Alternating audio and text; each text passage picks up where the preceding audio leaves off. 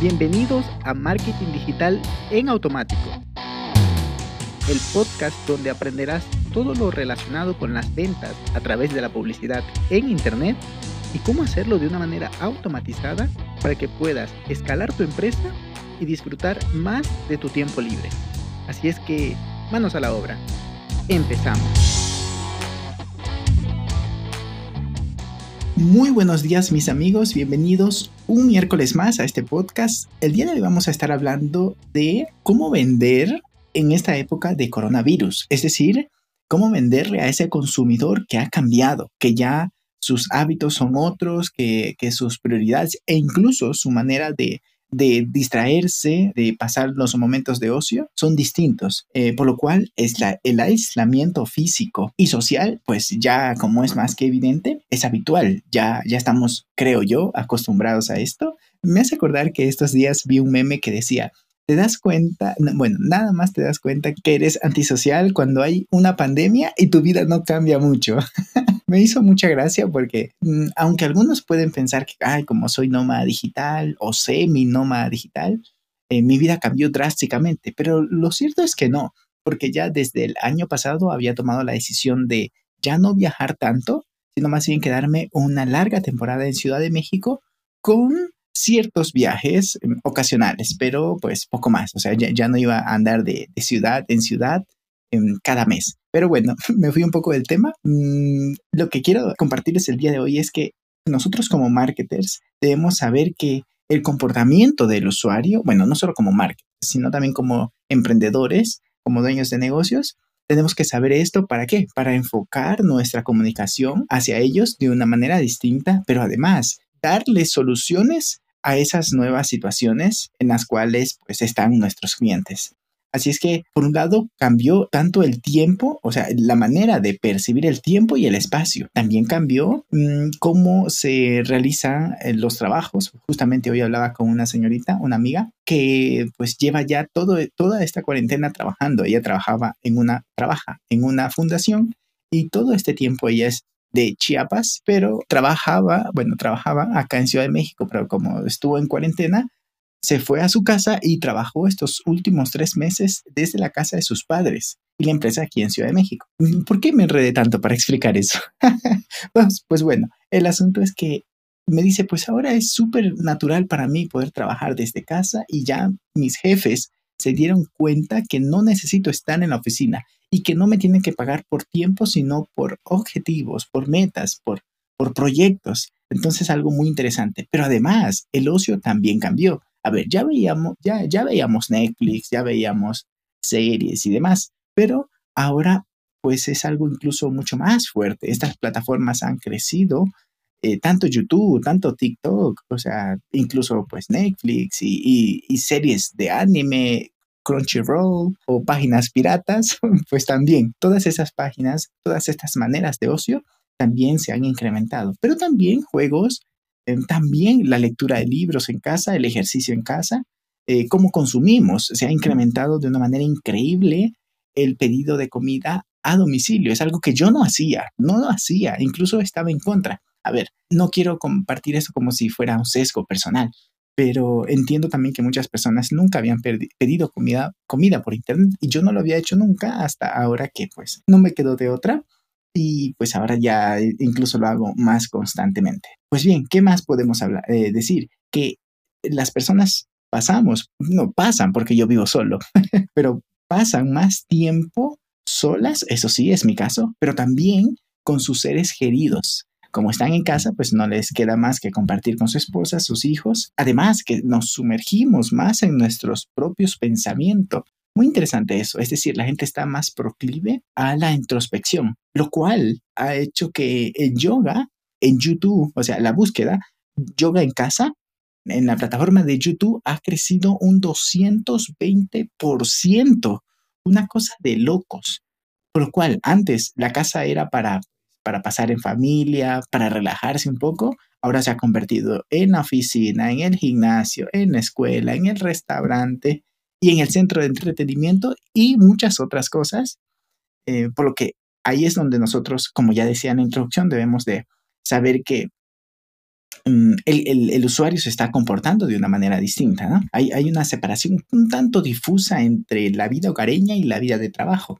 En mi caso, insisto, pues no tengo vida hogareña, no vivo, vivo solo, pues, ¿no? Pero cuando tienes una familia, tienes que hacer esa, esa, esa separación entre esas áreas, pues lo mejor es que tengas tu propia oficina y que no te, no te interrumpan tus hijos, no te interrumpan los squinkles, pero pues en todo caso, esto, esto también debemos tenerlo en cuenta. Otra cosa que se ha incrementado bastante es, eh, bueno, son las visitas virtuales. Incluso tengo una amiga que está dedicándose a ese tipo de, negocios, las visitas, los viajes por el mundo de manera virtual. Súper, súper bonito. También los zoológicos online también es algo que está pegando bastante. Y entonces ya vamos a entrar un poquito a cómo está pensando el consumidor. Debemos entender que el enfoque del consumidor se ha puesto un poco más conservador con respecto a los gastos discrecionales, es decir, los gastos que, no tienen gran relevancia.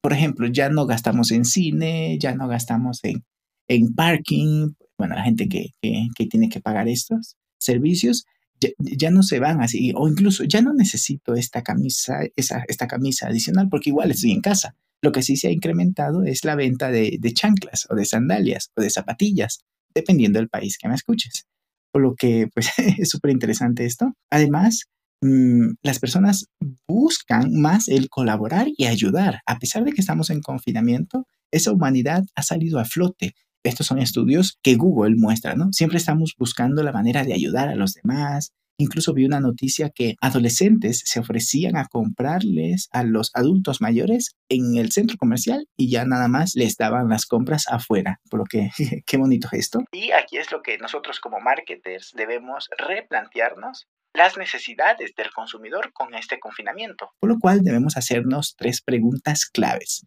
Estas preguntas deben estar allí enfrente de la oficina de juntas donde te reúnes con tu equipo de marketing o de ventas o, los dos o tu equipo directivo para que nos hagamos estas preguntas y saber que estamos comunicando y ayudando de la manera correcta a nuestros consumidores en esta época de confinamiento. Pues bien, las preguntas son, ¿cómo puedo ayudar a los consumidores en la medida que sus necesidades evolucionan?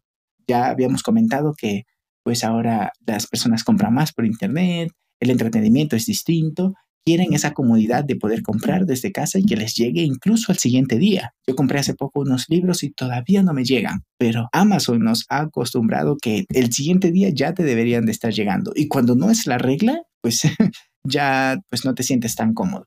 La segunda pregunta, ¿cómo nos ajustamos al nuevo ciclo de consumo en constante evolución? Ojo con esto que ya estamos teniendo presente la palabra evolución. ¿Por qué? Porque estamos evolucionando a un nuevo estilo de vida, a una nueva normalidad, por lo que es importante eso, ¿no? Ajustarnos a ese nuevo em, estilo de consumo. Y por último, ¿cómo aplicamos el concepto de novedad para ayudar a las personas a luchar contra el aburrimiento? Esta la verdad es que es súper buena. Tengo varios eh, clientes ahorita que estamos manejando este tipo de comunicación y por un lado tenemos que hablar de de incertidumbre, de cómo va a manejar la incertidumbre en el caso de un empresario. O sea, de mi cliente atiende empresarios, ¿no? Y empresas. Entonces, manejamos el, el, copy, es, hay que ser muy cuidadoso con el copy y manejamos el cómo, o sea, el término, cómo vas a superar o, o, qué también vas a afrontar esta incertidumbre, cómo vas a no solo a superar, sino a destacar a pesar de la crisis. O sea, son tipos de comunicación que pueden ser muy efectivos para ayudarle a tu cliente a entender que tú tienes la solución a su situación. Pero además también esto se aplica, tengo otro cliente que está en el mundo del, del esparcimiento, pero también del entrenamiento de fútbol. Entonces allí la comunicación es distinta, ¿no? Es cómo vas a entrenar estando en casa muy interesante manejar este tipo de, de copies para que pues convierta más. Ahí es donde entra la magia del copy, del cual pues me considero un apasionado. No un experto, pero sí un apasionado, aficionado. Y pues bien, con eso termina el episodio del día de hoy. No son exactamente técnicas para vender, pero sí para entender a ese consumidor que te puede llegar a comprar. Te envío un abrazo digital. Revisa estas preguntas cuando vayas a plantear alguna estrategia de comunicación, de marketing, de ventas y pues hazme llegar a través de Instagram las buenas nuevas. Cuéntame cómo te fue, si tienes alguna pregunta adicional, que sepas que estaré más que feliz de recibir un mensaje tuyo y, e incluso si me, si me quieres hacer una nota de voz, que sepas que disfruto mucho de poderlos escuchar. Igual que ustedes me escuchan a mí. Les envío un abrazo digital y nos escuchamos el día viernes. Chao, chao. Y hasta aquí el episodio de hoy. Sé que esta información va a ser de gran utilidad para tu negocio, por lo que te pido que lo implementes y lo compartas con alguien que sepas que también le va a ayudar. Gracias y hasta la próxima.